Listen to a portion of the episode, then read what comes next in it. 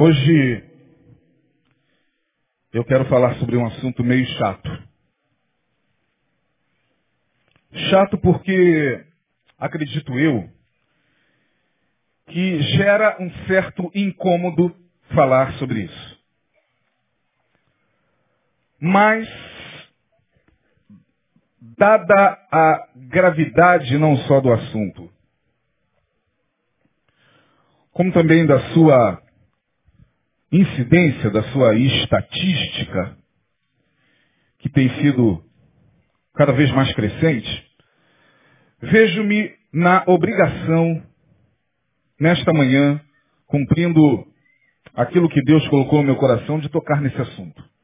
Bom, antes de falar diretamente sobre o texto, eu queria falar sobre a minha semana. A minha semana realmente foi muito complicada. De sábado até hoje, eu só tenho recebido mais notícias. Mais notícias.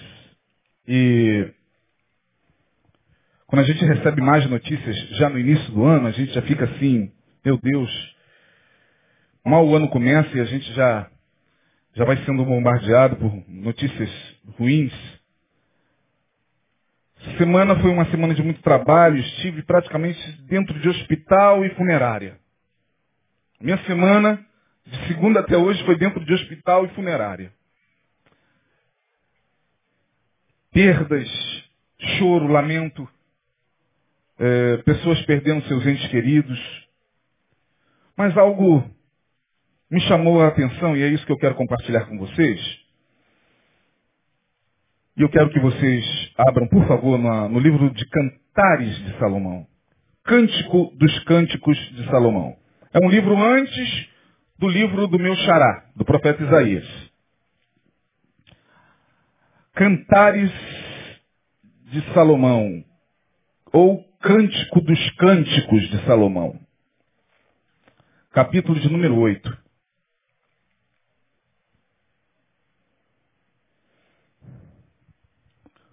Cântico dos Cânticos, ou livro de Cantares. É um livro poético.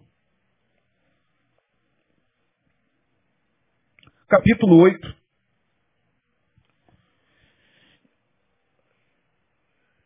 E antes de falar, é... antes de falar do versículo, eu queria só justificar por que, que nós vamos ler esse versículo. Bom, como eu disse a vocês, eu estive em funerária. Funerária não. Cemitério e hospital, hospital e cemitério. E numa dessas oportunidades, eu estava caminhando em um desses cemitérios. Eu estava aqui, foi aqui no Jardim da Saudade. Nós estávamos participando da, do, do funeral de uma irmã ou melhor, do pai de uma irmã da, da, da nossa igreja. E o cemitério é algo assim, meio inusitado para se estar, né? Todos nós temos pavor de cemitério. A gente não marca encontro no cemitério a não ser quando um ente querido morre, né? Ninguém marca um cafezinho no cemitério. Ô, vô, vamos lá marcar um café no cemitério? Te encontro lá no Jardim da Saudade pra gente bater aquele papo. Então, ninguém faz isso. Só alguns malucos que existem por aí, né? Lá na Inglaterra tem um grupo de.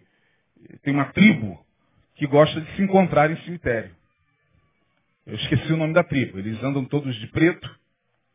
Os góticos. São os góticos. Eles gostam de cemitério. Mas nós que somos normais, se é que nós somos normais, nós não gostamos de cemitério. E quando nós nos vemos no cemitério, é só por conta de um evento que envolve a perda de alguém, de um ente querido, ou parente, ou amigo de alguém. Mas eu, quando estou no cemitério, eu gosto de refletir. Vou andando e vendo as tumbas, a sepultura. E após o cerimonial fúnebre, eu me deparei ao longo desta semana com duas outras situações. Eu estive em dois funerais, é, é, dois cerimoniais fúnebres, e estive diante de duas situações. o que uma tem a ver com a outra. Você vai entender o que eu quero dizer. Bom, quais são as, do, as, duas, as duas situações nas quais eu me vi envolvido? Briga conjugal. Não, isso aí a gente se vê envolvido o ano inteiro. Mas esse, essa semana eu estive diante de duas questões familiares muito graves, gravíssimas, de pessoas ligadas à minha parentela. Pessoas da nossa parentela. Um estava querendo largar a família. Vou embora. Falei, como assim vou embora? Que isso? Ah, vou embora, vou embora, porque já deu. Não aguento mais e tal. E eu falei, caramba, não é possível, meu Deus, eu não posso estar vivendo isso. Tinha acabado de chegar do cemitério. Aí uh, fui chamado lá para resolver essa situação, ou tentar equilibrar a situação. E aí a pessoa estava é, inflexível, estava irredutível na sua iniciativa de sair de casa. Depois eu recebo um telefonema de alguém que agrediu duramente a sua esposa por conta de um sentimento hum, sobre o qual eu me vi, em função dessas duas experiências, me vi obrigado a falar com vocês, porque eu acredito que isso envolve a todos nós. Todos nós, sem exceção. E é por isso que eu acredito, não era essa palavra que eu ia pregar, eu ia pregar essa palavra aqui. As interfaces do amor. Bom, vou guardar aqui porque deixa para uma próxima ocasião. Eu tive que, às pressas, é, escrever aquilo que estava me sendo é, inspirado aqui. Teve até um irmão, da, tá aí, o irmão que me viu escrevendo. Eu até falei com ele, rapaz, eu vou falar agora, só ele tá ali, né? Eu falei, eu estou aqui. Ele falou, desculpa, pastor, eu estou atrapalhando. Eu falei, não, é porque eu estou aqui em transe. Estou brincando. Eu estou aqui recebendo da parte de Deus um tema que eu vou ter que tratar, porque se Deus está me dando para falar sobre isso, é porque acredito eu que isso é mais do que urgente.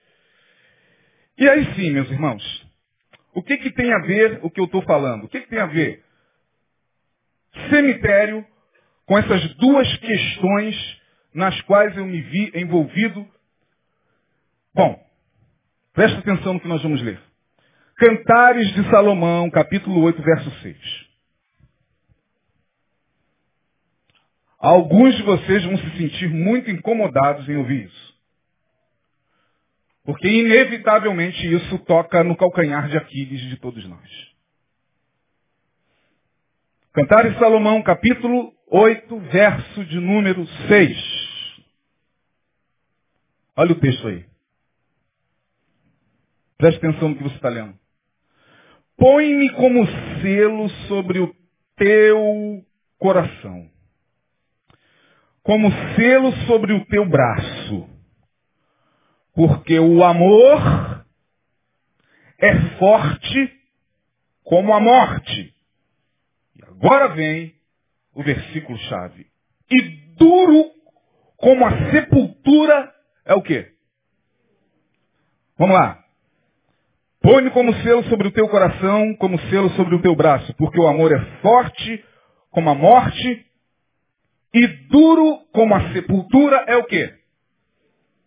Perceba como a gente já fala dessa palavra meio que desconfiado. Duro como a sepultura é o quê?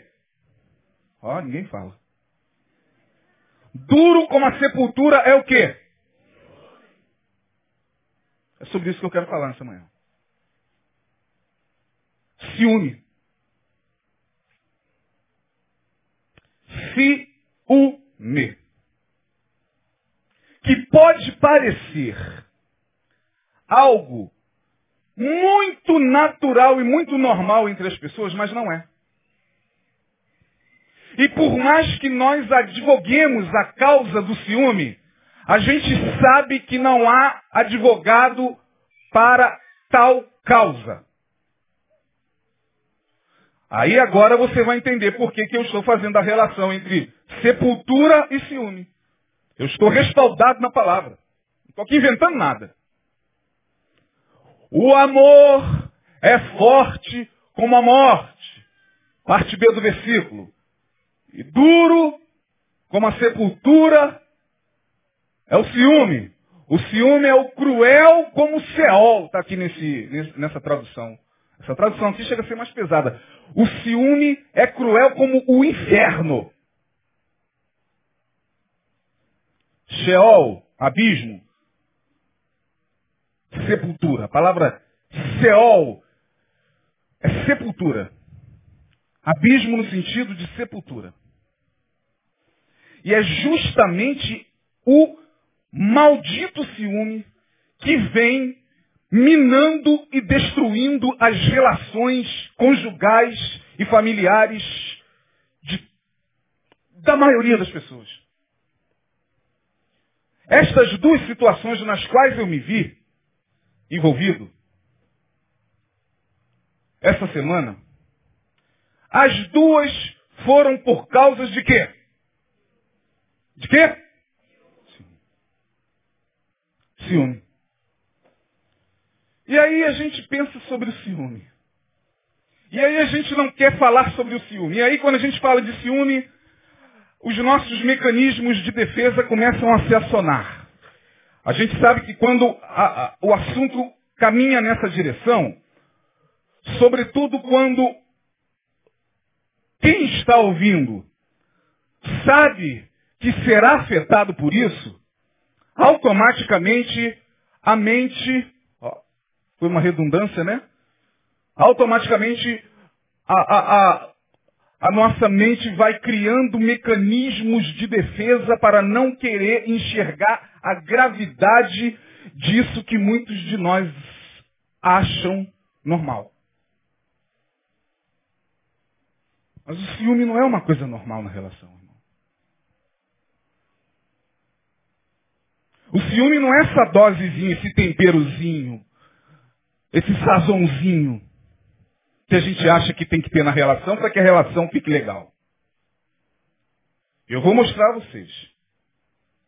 Porque no ano passado, e olha que mal o ano começou, eu já, eu já estive diante de duas situações complicadíssimas de duas famílias que estavam prestes a se desintegrar. Pessoas casadas há mais de 25 anos. Tanto uma como a outra. Com filhos já adultos. Estou falando de jovenzinho que casou ontem, não. Eu não estou falando de casalzinho de namoradinho, não. Eu estou falando de casais que já estão juntos há mais de 25 anos. Eu vou embora. Quero mais saber. Eu vou embora, cara. Ciúme. No ano passado, dos milhões de gabinetes que nós fizemos aqui, nós pastores, eu falo de mim, a maioria das crises que chegavam ou que chegam ao nosso gabinete tem a ver com o ciúme. Tem a ver com a incapacidade que nós temos de lidar com esse sentimento tem a ver com o fato de nós acharmos esse sentimento uma coisa muito legal e normal. Tem gente que até ficou assim, né? Achou bacana aquele episódio da Beth Sangala. Ô, ô papai, o que, que é isso aí? que bacana, tá certo. Aí nas redes sociais tá certo. Quem ama cuida. É isso aí. E a mulherada é isso aí. E bababá. Como se aquilo ali fosse uma coisa bonita. Não estou aqui falando mal da cantora, mas estou falando da situação. Não estou julgando ninguém, estou julgando a situação e a situação, sobre a situação tenho o direito de falar, qualquer um tem o direito de falar. Vivemos num país democrático. Eu particularmente achei aquilo ali feio. Como acho feio qualquer tipo de, de ataque de perereca que se dá em relação à questão do ciúme. O amor é forte como a morte, Mas o ciúme é exatamente igual à sepultura. É a palavra que está dizendo isso. E aí nós vamos analisar o ciúme, vamos fazer uma etiologia, nós vamos tentar ver a anatomia do ciúme. Você, que é ciumento, e acha bacana ser ciumento, acha normal ser ciumento, vamos ver se é alguma coisa legal para se manter na relação. Primeiro, o que, que o senso comum fala sobre o ciúme? Bom, o senso comum diz que o ciúme é prova de amor. Quem ama, cuida. Afinal de contas, né? Uma dosezinha de ciúme faz bem. Quem ama, cuida. Segundo, que é natural, natural ter um pouquinho de ciúme. A gente se esquece do que Jesus falou. Um pouquinho de fermento leveda o quê? Toda a massa. Um pouquinho de ciúme pode levar a tua relação conjugal, a tua relação familiar, o teu noivado, o teu namoro, a, a tua amizade, porque ciúme envolve não só é, questões é, relacionais entre homem e mulher, mas envolve ciúme que nós temos do colega, ciúme que nós temos do nosso pai, ciúme que nós temos da nossa mãe, ciúme que nós temos do nosso irmão, e a gente não sabe que o ciúme vai destruindo, minando como água os fundamentos de uma relação que poderia estar muito melhor do que está. Eu tenho certeza absoluta que o que eu estou falando aqui está sendo ouvido lá, do outro lado da internet. Vai ter gente que vai receber essa palavra, vai ter gente que vai ficar com raiva dessa palavra, vai ter gente que vai me abençoar, vai ter gente que vai me amaldiçoar, tem gente que já está desligando lá para não ouvir esse tipo de assunto. Então, ciúme, no senso comum, é prova de amor. Pastor, quem ama, cuida. O senhor nunca sentiu ciúmes, não? Não sei. Aí você já está querendo saber demais. Mas o ciúme, a gente diz que é natural. Tem um pouquinho de ciúme. Ciúme é demonstração de zelo. A gente tem ciúme porque a gente zela pela pessoa. Bom, primeiro, o que é o ciúme? Quais os tipos de ciúme que existem e como nós podemos lidar com ele? Porque eu vou te dizer uma coisa, você que está aí me ouvindo, você que é casado, você que vai casar, você que está namorando, você que está noivo, você pode ter certeza que em algum momento, lá na frente, o teu inconsciente vai lembrar dos fragmentos desta manhã e dessa palavra. Quando você se vê diante da situação. Porque o ciúme não é uma coisa simples de se lidar, irmão. Não é uma coisa simples de se lidar porque diz respeito a determinadas dinâmicas da nossa própria existência, das quais nós não temos conhecimento. Então vamos lá. Primeiro, quais são os tipos de ciúme que comumente nós vemos? Vamos colocar aqui, já que dizem que o ciúme é normal, vamos falar do ciúme entre aspas normal. O que é o ciúme normal? Quantos aqui são ciumentos? Levante a mão. Hum. É a mesma coisa que perguntar quantos aqui. Não, é interessante que a gente admite, né? Determinados sentimentos, nós admitimos com a maior naturalidade. A gente admite. É... Ih, vai me pegar aqui, não. A gente. Ah, obrigado, querido. Hum, eu vi ela levantando aí, falei, caramba, é agora que eu vou sambar. Estou brincando. A gente admite muita coisa é, é, ruim até. A gente conversa com as pessoas e nós, eu sou psicanalista e atendo em consultório, e é engraçado que, que e faço análise também. É engraçado que a, a pessoa ela admite tudo quanto é sentimento. Né? Admite até que odeia. Eu odeio, eu já odiei, pastor, já tive vontade de matar, eu já odiei. a gente admite o ódio, a gente admite a raiva, a gente admite a mágoa, a gente admite tudo que é sentimento ruim. Mas quando você pega é, dois sentimentos, um deles é o ciúme. Você tem ciúme? Você já sentiu inveja de alguém? Graças a Deus, não inveja não. Eu já tive vontade de matar, já senti ódio inveja.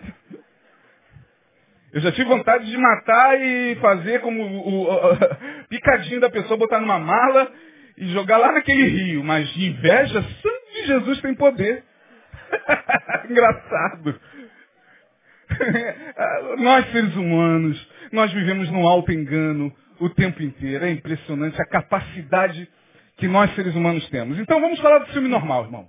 Para a gente correr com o tempo. O que, que a gente entende como ciúme normal?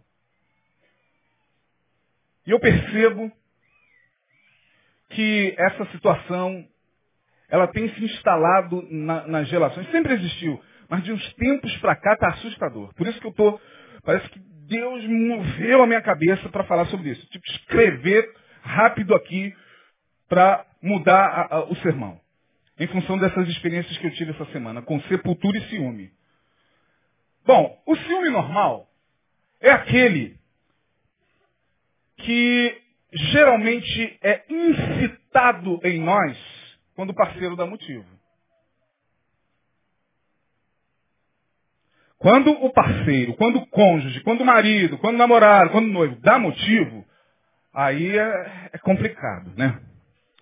Porque tem gente que realmente dá motivos para que esse sentimento se instale na relação. É aquela pessoa, por exemplo, que, sei lá, está no telefone, aí a mulher chega, o, o, o marido chega. O que é isso? O que é esse nervosismo? Estava falando com quem? Não, com ninguém. Aí já sai apagando tudo. Que está apagando por quê? Por que esse nervosismo? Por que, que a mão está tremendo? Hã? Ou então, sei lá, você entra de repente lá no, no quarto, ou no consultório dele, ou no consultório, não, no escritório lá, e aí ele está lá diante do computador e quando vê, aí você entra tum, tum, vai tirando as telinhas, tum, tum, tum, tum, tum, tum, tum, vai minimizando, tum, tum, tum, oi. Aí, até aí tudo bem. Mas aí a coisa vai aumentando. Tem gente que, que casada, que se engraça mesmo, né? Com a mulher alheia. É uma coisa estranha, esquisita. Eu não estou aqui querendo defender a Ivete Sangalo, não. E nem sei se aquela menina que é muito mais feia do que ela. Ivete Sangalo é uma mulherão. Uma mulher bonita. Que parecia ser bem resolvida. Uma mulher... Mas a outra, meu Deus do céu, mas parou perto do marido, conversou. Papai, o que, que é isso? Não é? É uma coisa assim. Agora eu, eu pergunto, será que ele estava dando motivos? Não sei, mas tem gente que dá motivo. Tem homem que dá motivo para que, que a mulher, infelizmente, seja tomada por determinados ciúmes. Tem mulher que dá motivo. Tem parceiro que dá motivo para isso. Tem gente que não consegue ser totalmente transparente na sua relação. Ora, se eu estou me relacionando com uma pessoa, e se estou falando com alguém, e se a minha mulher chega aqui por detrás de mim, e eu fico todo nervoso e vou tentando apagar a tela, sair da tela, e. Peraí, está devendo. Se não está devendo, qual é a razão disso? Qual é a razão de eu, de eu ficar dentro de casa, falando baixinho no telefone? Uhum. Ah. Ah. Peraí. Pelo amor de Deus, tem gente que dá, dá motivo. E aí, quando por acaso você se vê tomado por um certo ciúme, esse ciúme é, entre aspas, justificável. Você tem que sentar e falar, colocar tudo às claras. O que está pegando, cara? Nós estamos nos relacionando, estamos nos preparando para casar, estamos casados e tal. E por que essa, esses anonimatos? Por que, por que é, é, esses comportamentos em relação a, a, a telefone? O que, que é isso? Por que esse nervosismo? Tem que ter comunicação. Tem que ter verdade na relação, irmão. Então, ciúme normal, dito normal, que eu não considero o ciúme uma coisa normal, mas o ciúme justificável é esse onde o parceiro dá motivo. E tem parceiro que dá motivo. Lá na frente, depois, vai reclamar e vai vir chorar na cama porque o seu casamento, porque sua relação se desfez. Ai, meu Deus, como eu amava! Bom, mas você tinha que olhar lá atrás, cara. Você deu motivos. Você colaborou para isso, você plantou para colher hoje isso que você está colhendo na sua vida sentimental. Existe um outro tipo de ciúme, que é o neurótico. Preste atenção, porque pode ser com você que eu esteja falando. O neurótico é aquele onde o sentimento de angústia é permanente. Já virou uma neurose. Ele sabe que o ciúme dele é exagerado, ela sabe que o ciúme dela é exagerado, mas ela não consegue controlar, ela ficou neurótica, ele ficou neurótico. Ele sabe que há um exagero aí. Ele sabe que aquela pessoa com quem ah, o marido estava conversando era uma pessoa que nada tem a ver. Né? A gente tem direito de conversar, minha gente, imagine, imagine nós pastores, que atendemos o tempo inteiro aqui na igreja. Eu não atendo com a minha esposa lá, não tenho que atender com a esposa lado. Minha esposa tem mais o que fazer, irmão. Não vem com esse esse papinho de igreja evangélica, porque a esposa tem que estar ao lado do pastor na hora do atendimento. Se for uma mulher, minha esposa trabalha o dia inteiro. Quem trabalha aqui sou eu. Para de hipocrisia. Isso é hipocrisia, minha gente. Isso é projeção. Desculpe a franqueza, tá? Ou confia ou não confia.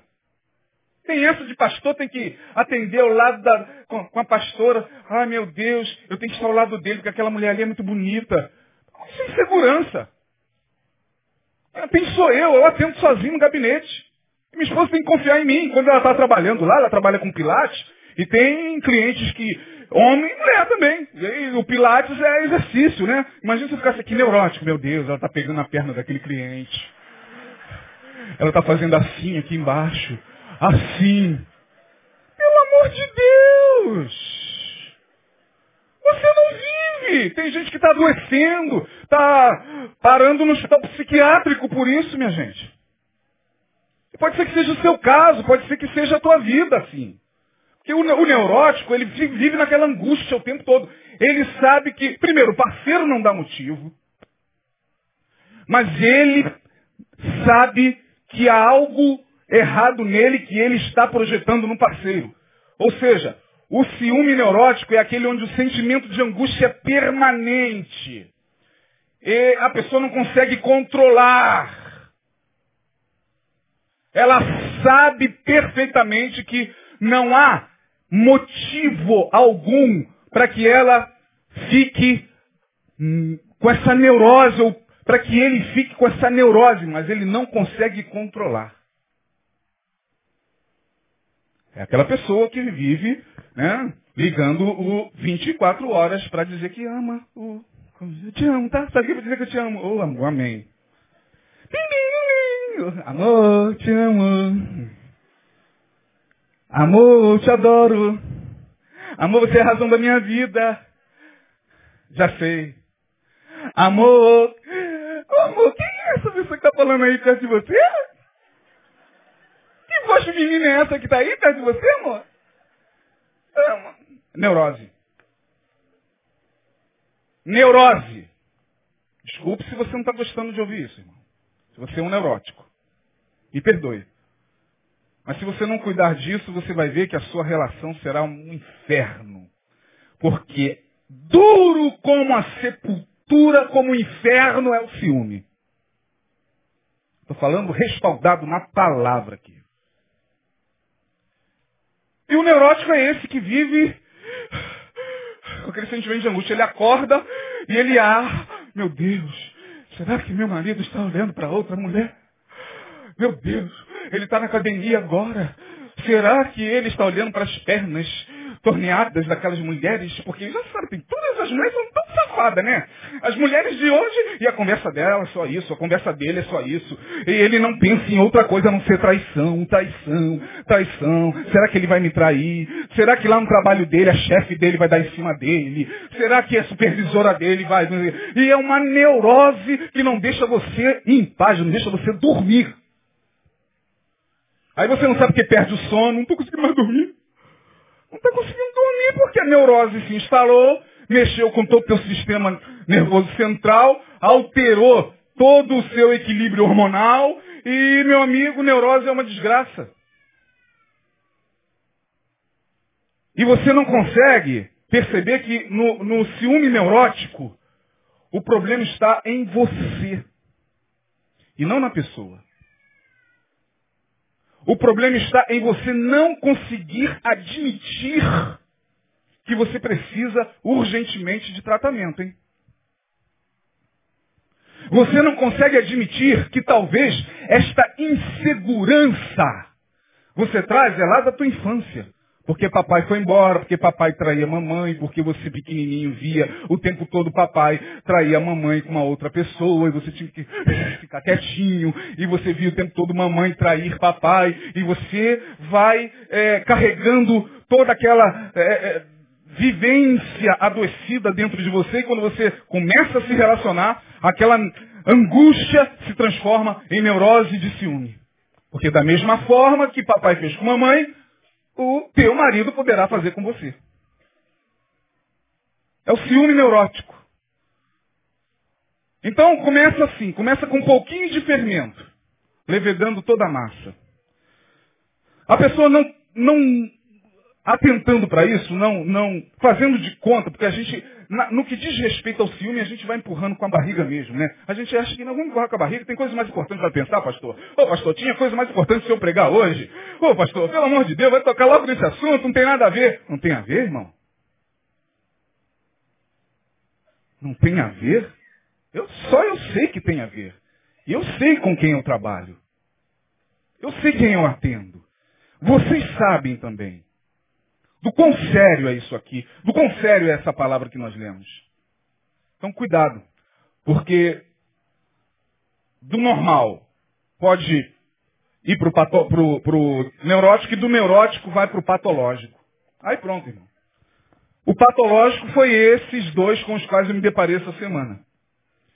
O ciúme patológico é o, aquele doentio. É aquele que já destruiu uma relação sua, está destruindo essa atual e vai destruir a próxima.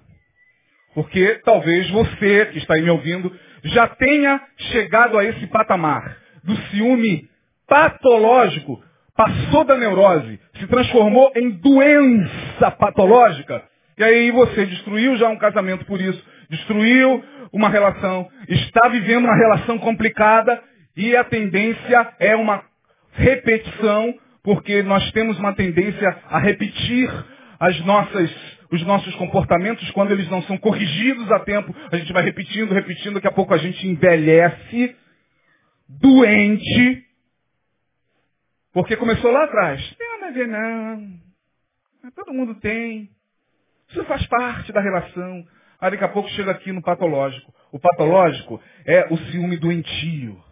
É aquele que faz com que a pessoa crie na sua cabeça situações. Aí a coisa ficou realmente desequilibrada. Você começa a acreditar que ele está realmente te traindo. Que ela está realmente saindo com alguém.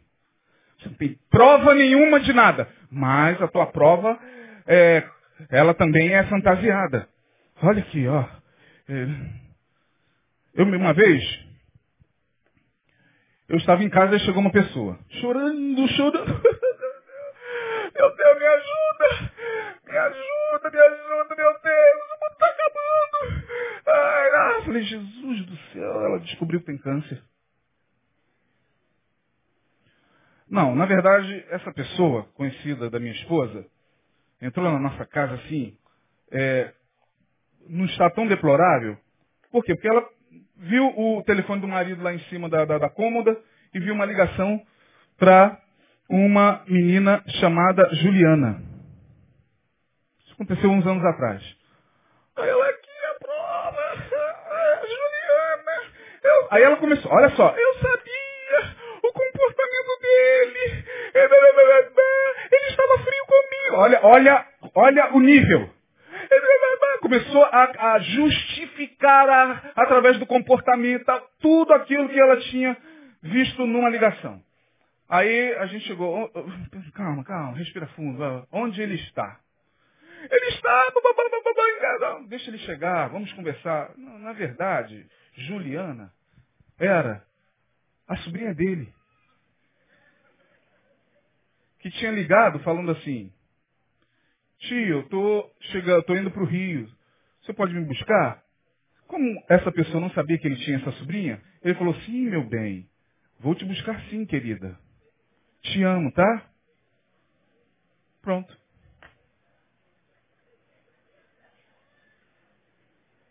É o ciúme patológico. Ó. Saiu, ó. Saiu. Sim, saiu, mas. Não, saiu, já sei para onde foi. Eu estou só fazendo vista grossa. Mas está indo para o trabalho, a pessoa está indo para o trabalho, está indo na, comprar pão. Pensa que eu não sei que foi se encontrar lá com. Com quem, irmão? Se encontrar com quem? Ah, ah tá. gente, pelo amor de Deus, eu canso de pegar casos assim. É o ciúme patológico, doentio. Saiu do campo da normalidade, passou para o campo da neurose, caiu no campo patológico. A pessoa cria na sua cabeça uma realidade que não existe. Porque se existir, ah, pastor, vá que exista. Bom, vá que a pessoa não está doente. Tem um ditado americano que diz assim, não é porque você não é porque você é paranoico que significa dizer que eles não estão lá fora para te pegar. É um ditado americano. Mas vá que a pessoa não esteja doente, pastor. Vá que realmente Bom, a Bíblia diz que não há nada que estando encoberto não venha à luz. De alguma maneira virá à luz. Pastor, não estou conseguindo dormir. Eu acho, irmã, dorme. Dorme porque não há nada que estando encoberto não venha à luz. Nada fica oculto por muito tempo. Você pode ter certeza disso, meu amigo. Você que está aí traindo a sua esposa, você que está aí achando que está fazendo a coisa legal, bacana, certinha. Olha, eu não estou sendo moralista, não. Só estou dizendo o seguinte, não estou julgando você moralmente falando, não. Estou dizendo o seguinte, você pode ter certeza que tudo que está encoberto vem à luz. É aquilo que a psicanálise vai chamar de ato falho. Eu amo Freud.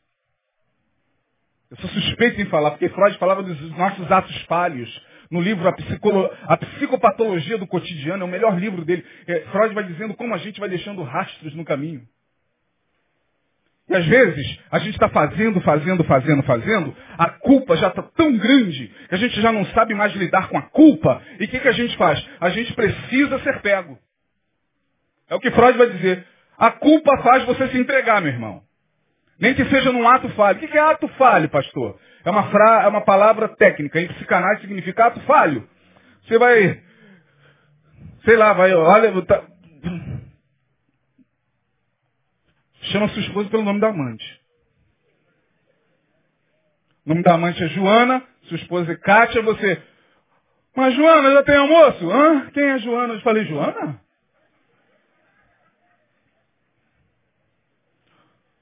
Eu atendi um cara, fora daqui, no meu consultório.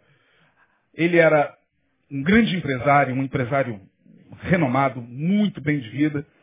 E ele durante muitos anos teve um caso extraconjugal e a culpa o, o assolou de tal forma, ele não soube lidar com a culpa. E aí ele disse que uma certa feita, ele acabou de tomar banho, entrou no, no telefone rapidinho para conversar com a amante, dizendo, já estou indo, bababá, prepara aquilo, aquela coisa toda que a gente já sabe. Prepara, prepara que eu já estou chegando. Acabou de tomar banho, foi para o quarto, se arrumou e foi embora. Ato falho. A esposa chegou das compras, pegou o telefone, que não tinha senha, e viu tudo. Aí eu virei para ele e falei assim, isso é um ato falho, meu amigo. Você, a, a, culpa chegou a um limite tal que você tinha que se entregar. Senão você ia dar um tiro na cabeça. Mas eu amava minha família. Falei, agora.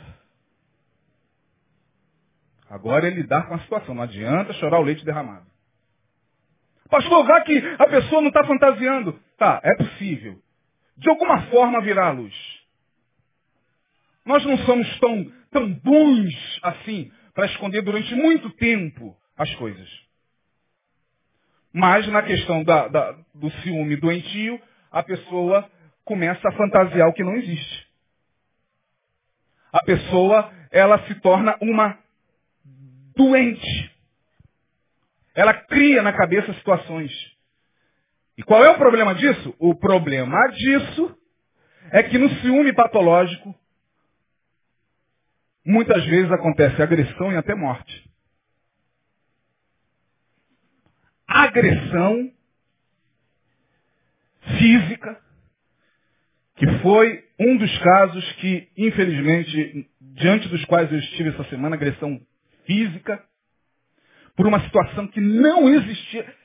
Ciúme patológico levou a uma agressão física na frente dos filhos, na frente de todo mundo. Porque o cara, com a sua autoestima baixíssima, nós vamos falar sobre isso aqui rapidamente.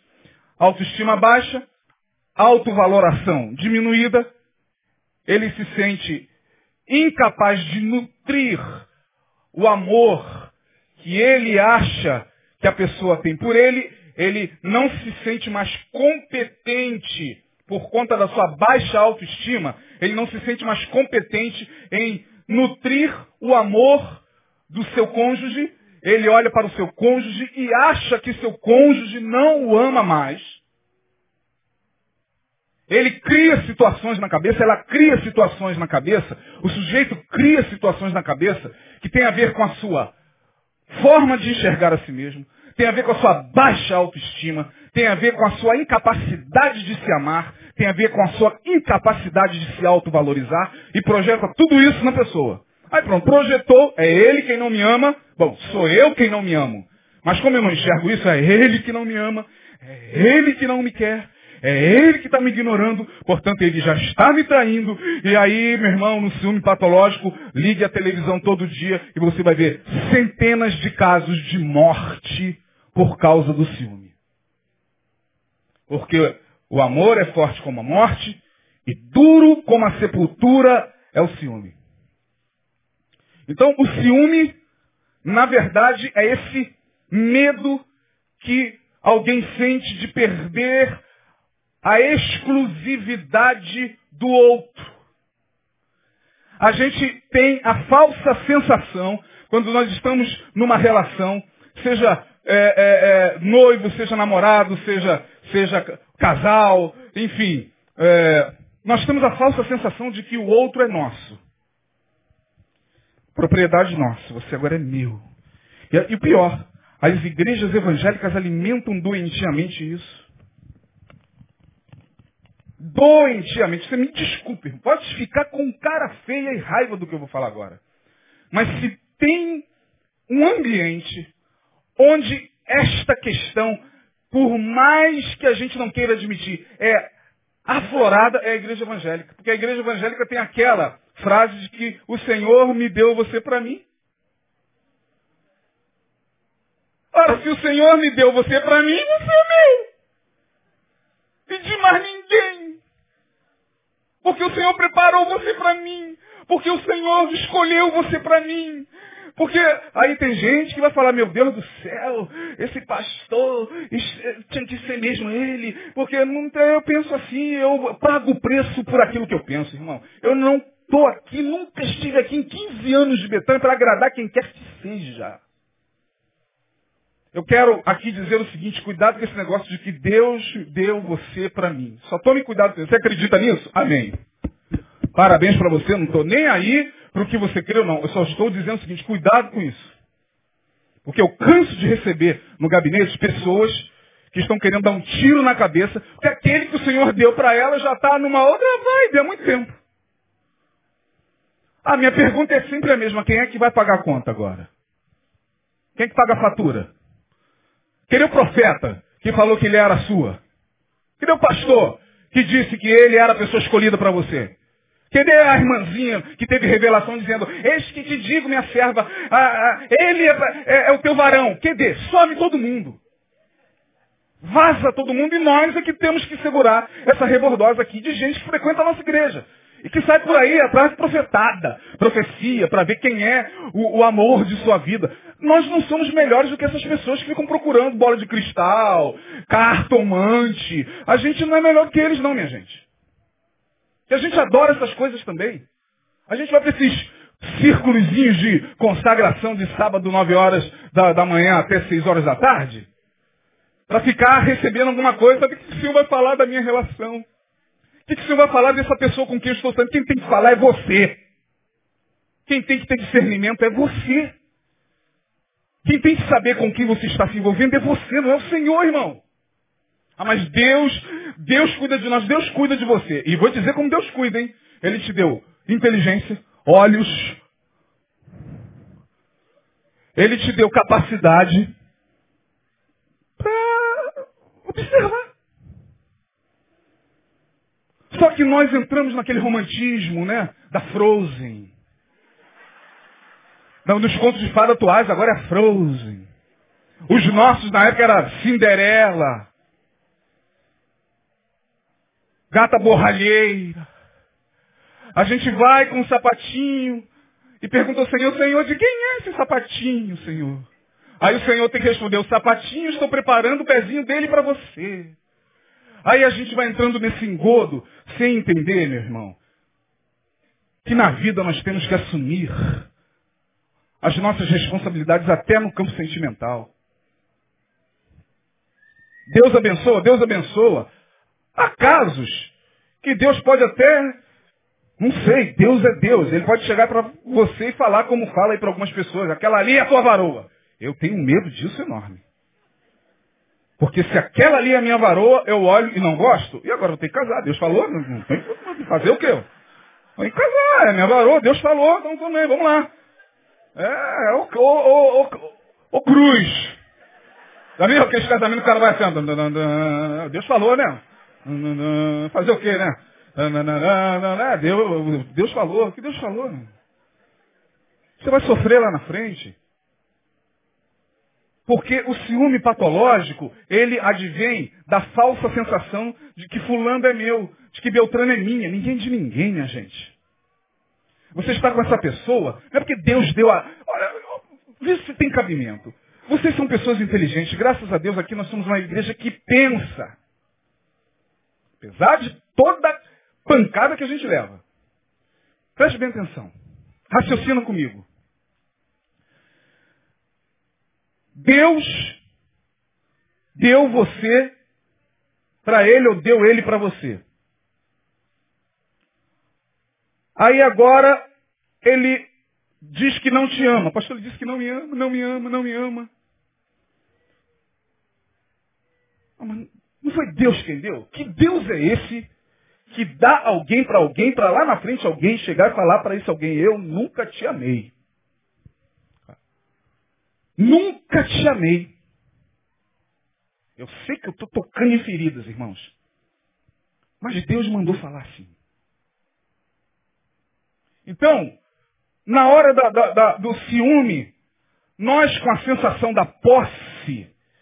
Porque ninguém é de ninguém, ninguém é posse de ninguém. Todos nasceram livres e livres devem morrer. Minha esposa nasceu livre. Ela está comigo há 25 anos, mas eu não posso me sentir dono dela. Nem em nome de Jesus, minha gente. Eu não posso ficar usando Bíblia para ficar aprendendo uma relação conjugal. Minha esposa está comigo enquanto ela me amar e eu espero que ela me ame até o fim da vida. Tenho 25 anos de casado. Eu tenho 25 anos de casado. E eu estou falando isso aqui para você. Eu poderia estar falando outra coisa, né? 25 anos, o Senhor, aleluia, porque Deus, Deus é verdade, isso aí não precisa nem que me convencer de que Deus foi o Senhor que nos abençoou, tivemos altos e baixos, como qualquer outro casal, mas agora, aos 25 anos, que fizemos agora, dia 17 do 2, sentamos nós dois no restaurante, olhamos um nos olhos do outro e fizemos a seguinte pergunta: Como está o nosso amor? Você ainda me ama?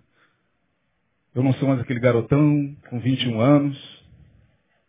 Você não é mais aquela menina com 19, eu tenho 46 e você 44. Dois anos mais nova que eu. Eu vou fazer 47 agora. Ela tem 44. Nossos cabelos estão brancos. Já apareceram algumas rugas nos nossos olhos. A lei da gravidade já se nos abateu. Mas como está o nosso sentimento? Eu continuo te amando da mesma maneira. E eu também continuo te amando da mesma maneira. Então, que venham os próximos anos. Acabou. Acabou. É simples assim. Porque se ela chega para mim e fala, Isaías, eu quero dizer uma verdade para você eu não te amo mais. Não sinto mais amor por você. Te amo com o amor de Jesus. Como irmã em Cristo, mas como mulher, como fêmea, eu não te desejo mais. Ah, irmão, ó, eu ia chorar para burro. Ia. Não sou melhor que ninguém. Talvez eu entrasse num processo depressivo grande. Mas eu, nisso, eu não sei se eu posso afirmar categoricamente que me conheço, mas me conheço um pouco. Eu não ia obrigá-la a ficar comigo. Eu não posso obrigar alguém que não me quer a ficar comigo, nem em nome de Jesus. Eu não tenho vocação para Oséias. Eu não tenho vocação para Oséias. Não, você tem que lutar, você tem que. Amém, vamos lutar. Lute por você mesmo, lute pela sua autoestima. Lute para você se reerguer e continuar caminhando e continuar vivendo. Porque como é que eu vou ficar chorando e lamentando e querendo me matar por alguém que disse que não quer viver comigo? Deixa eu ver se lá na frente tem alguém que queira viver comigo. Deixa eu ver se lá na frente tem, tem gente que, que me ame. Com quem eu possa trocar o meu amor. Mas a igreja evangélica, de um modo geral, fica alimentando essas coisas. É o diabo. É Satanás. É. Aí você fala, pô pastor, então tem que entregar os pontos. Não, não estou falando que tem que entregar os pontos. Um casal em crise. O Márcio está ali, está trabalhando com casais, responsável pelo. E atende casais, é terapeuta de casais. Ele sabe o que eu estou falando. Um casal em crise. Mas que você percebe que ainda há um desejo de se restaurar a relação, nesse a gente investe. Nesse a gente vai junto. Agora, meu Deus do céu, pastor, ele disse que não me ama, ele disse que não me quer, ele disse que não me deseja, ele toca em mim e, e, e, e sente nojo. É, e, você, irmã, o que, que você diz? Mas pastor, ele é, o Senhor disse no meu coração que ele é o meu varão. Então que Deus abençoe seja feito segundo o que o Senhor disse a você. Vamos orar. Porque quando o ciúme é patológico, nós já estamos terminando, quando o ciúme é patológico, é justamente por conta dessas coisas que a gente entra nesse círculo doentio, onde o amor se transforma em quê? O amor, é o, o oposto dele é? Como é que alguém que diz que amou pode matar? É porque nunca amou de verdade. Ele projetou suas carências, ele projetou suas necessidades, ele projetou sua, suas carências infantis, ele projetou sua baixa autoestima, tudo no outro. O outro é tudo. A gente vive esse tipo de amor na sociedade. É só você ver lá o que o Roberto Carlos canta, o que esses grupos cantam. Eu não posso viver sem você. Você é o ar que eu respiro. Você é tudo para mim. É, isso é muito bonito. É romântico demais. É gostoso quando a gente vai fazendo essas declarações. Mas, meu irmão, cuidado para que esse sentimento de amor não possa dar a você a ilusão de que o outro é posse sua. Não, o outro não é posse sua, está com você porque quer. Não está comigo, pastor, porque Deus falou para ficar comigo. Imagine que desgraça. Alguém vivendo com alguém porque Deus falou, que a palavra diz, que a Bíblia diz aqui, vós maridos, Está escrito aqui, você não vai me abandonar, porque está aqui na palavra. Porque aí evoca Paulo, evoca Pedro, evoca Neil, evoca todo mundo. O pastor falou, não, não, não, não, não, não, não, para, para, para, para, para, para, stop, stop. Não tem Paulo, não tem Pedro, não tem João, não tem Neil, não tem casados para sempre, não tem raio que impeça de uma pessoa em querer ir. No caso do, do ciúme patológico, o problema não é nem que a pessoa está indo, é que aqui na cabeça do doente a pessoa já foi. Só não está indo, a pessoa aqui já foi. Ó, oh, ele não me ama, ele não me quer. Ele não. Ele está me traindo. Como é que você tem certeza? Eu tenho certeza. Foi o que eu perguntei essa semana para um caso desse que eu falei. Cara, que certeza é essa? Você está saindo de casa? Não, estou saindo, estou indo embora. Eu sei que. Eu falei, cara, que provas concretas você tem de que ela está te traindo. Não, é só você ver, ainda joga para mim. É só você abrir os olhos, rapaz. Ah, falei, não, não, não, não, não, não, peraí, cara. Eu estou perguntando que provas concretas você tem, que provas concretas você tem para tomar uma decisão tão trágica como essa. Você está abrindo mão da sua família, você está destruindo a sua família, você tem filhos que, não, não, não, meus filhos estão tudo bem, está tudo tranquilo, está tudo beleza, mas ó, ó, ó, não sou bobrão. Não, não, não. Eu, eu, eu, eu olhando assim, vendo, meu Deus, o cara está doente, ele não está vendo que ele está doente. Ciúme patológico. Não consegue entender que aquilo ali é uma doença de baixa autoestima. Gente, temos que trabalhar bem o nosso amor próprio. O nosso problema no mundo é o amor. Não é o ódio, não. Eu, fiz, eu escrevi um artigo desse. É, eu vi muita gente no final do ano. Olha, em 2016 a gente ame muito, vamos amar, vamos. Eu, eu escrevi um artigo, cuidado com o amor. Porque a gente não sabe amar como convém.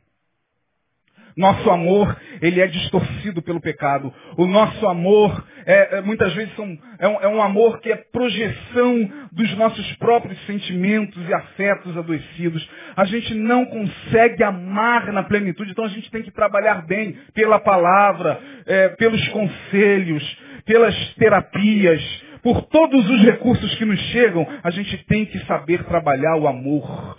Senão, o que a gente chama de amor é apego doentio, e esse apego faz com que a gente muitas vezes caia na desgraça do ciúme patológico. E aí, se ele não for meu ou ela não for minha, o quê? Não será de mais ninguém. Olha a doença. Se ela não for minha, não será de mais ninguém. Quem disse que ela é sua, meu irmão? Quem disse que ele é teu? Ninguém tem posse de ninguém caminhando para o final, por que, que a palavra de Deus diz que o ciúme é duro como a sepultura? Por que essa comparação? Simples. Eu volto a repetir. Eu estava lá caminhando essa, essa semana lá entre as sepulturas e pude perceber, olhando assim para uma sepultura, e estava lá aqui, fulano de tal, de 1900 e tal a 1900 e tal, e tal. Eu falei, meu Deus, o que, que isso tem a ver com ciúme? A Bíblia é muito estranha. Bom, primeiro, quando a gente olha para a sepultura, a gente pensa imediatamente em quê? Pensou em sepultura, qual a palavra que vem na tua cabeça? Ó, já falaram. Qual é? Ou seja, o ciúme é duro como a sepultura porque o ciúme pode levar a sua relação à morte. O ciúme é como a sepultura porque é o ciúme que está matando muitas relações. O ciúme é como a sepultura porque é justamente ele que a gente ignora, que a gente vai empurrando com a barriga, que a gente acha que é normal, a gente tem um pouquinho aqui, é bacana. E tem gente que até gosta. O casal, quando eles adoecem juntos, quando eles não crescem e nem amadurecem juntos, quando tem casal que adoece junto, sabe disso, né? Ninguém está junto por acaso não, minha gente. Ninguém está junto por acaso. É essa pessoa, exatamente essa pessoa aí que está com você, que tinha que estar mesmo. Lei da atração. Eu canso de ver casais doentes, ambos doentes. Ela, ela, ela se alimenta do ciúme do marido. O marido diz que vai matar, tá olhando para minha esposa, rapaz, eu te arrebento, e ela tá gozando com aquilo. Doença. Ambos com baixa autoestima. Ele precisa se convencer na sua baixa autoestima de que ele tem a posse dela. Ela, porque tem baixa autoestima, precisa se convencer de que aquilo ali é amor, de que ele luta por ela, de que ele é o herói dela. Ambos doentes. Aí tem que procurar o Márcio lá, que é o terapeuta de casais. Vamos botar a mão na cabeça, Márcio? Porque ambos adoecem. Segundo, sepultura é fim dos projetos. Começou uma relação, já começou com ciúme? Você pode ter certeza que os seus projetos futuros serão interrompidos. O ciúme não vai permitir os seus projetos irem à frente. Não vai permitir. Começa assim, começa com, muitas vezes com o motivo que o outro dá, aí quando aquilo não é trabalhado, não, não é conversado, não é esclarecido, vai para o neurótico, do neurótico para o patológico, do patológico para a morte da relação. E aí acaba o fim. Olha para a sepultura e ali você vai ver o fim dos projetos daquela pessoa. Terceiro, o ciúme é como a sepultura porque ali estão os restos de uma história. O ciúme, quando destrói uma relação, ele deixa apenas restos mortais de uma história que poderia ser bonita. Poderia ser linda. Não fosse esse sentimento tão nocivo, mas parece que é tão comum, e é por ele ser tão comum que o diabo dele se aproveita, porque o diabo só se aproveita. Né? Botou água no copo, o diabo, ele está com sede. Botou água no copo para ele, suponhamos que esse, essa água aqui seja o ciúme. Ô, oh, Satanás, está com sede? Aqui está um copinho de ciúme para você. Ele vai beber. Eu não sou o diabo não, hein? O diabo só vai se aproveitando dos nossos sentimentos adoecidos. Portanto, a palavra nesta manhã é, primeiro, cuide da sua autoestima, querido. Veja se o, o ciúme já está se instalando na tua relação. Cuidado, porque a tua relação pode se transformar numa sepultura caso você não atente para o ciúme. Trabalhe a comunicação entre você e seu cônjuge. Eu me referi mais à questão do casal mesmo, mas eu poderia não teria tempo para falar do ciúme que as filhas têm dos pais, ah, o ciúme que os pais têm dos filhos, o ciúme que nós temos de alguns parentes nossos. Ciúme é uma desgraça. Ciúme nada mais é do que a ilusão da exclusividade e da posse que nós achamos ter sobre o outro. Isso é gerado por um profundo complexo de inferioridade. Autoestima é igualzinho, sabe o quê? Pressão arterial. Deixa eu escolher uma pessoa aqui. Você sabe exatamente como está a tua pressão agora? 12 por 8, 15 por alguma coisa? 7 por quê? 7 por 10? Tem certeza plena de que ela está agora, sim? Quinta-feira, mas agora. Quem sabe exatamente como está a sua pressão arterial agora? Mas eu tenho uma ideia, deve estar 12 por 8. Assim é a autoestima. autoestima a gente tem que verificar todo dia. Acordou, como é que está a minha autoestima? E aí não está boa não, hein? tá boa não, porque, ó, você já está criando uma ilusão aí na sua cabeça em relação à sua esposa. Ih, camarada, aí, tua, tua autoestima já não tá legal não, ó. Só porque, sei lá, a noite não foi como você queria, ó, você com raiva aí, ó. Ela tá querendo dar cabeçada na parede. Então, todo dia a gente tem que verificar nossa autoestima, gente. Todo dia. E tem gente que pensa que autoestima é, né? É bonito. Bonitão. Autoestima não é isso não. Autoestima é muito mais profundo do que isso. Tem dia que a gente está com a autoestima baixa. E todo mundo olha pra gente, ai, como queria estar, como queria ser bastante. Tem dia que a gente, a autoestima está baixa mesmo. Aí a gente tem que dobrar o joelho, Senhor, trabalhe em mim. Porque o teu amor é perfeito.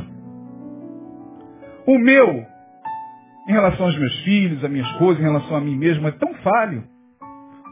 Então dá-me a capacidade de, de trabalhar o teu amor em mim, porque é em cima do teu amor que eu vou trabalhar o amor que eu tenho por mim mesmo e pelo meu próximo.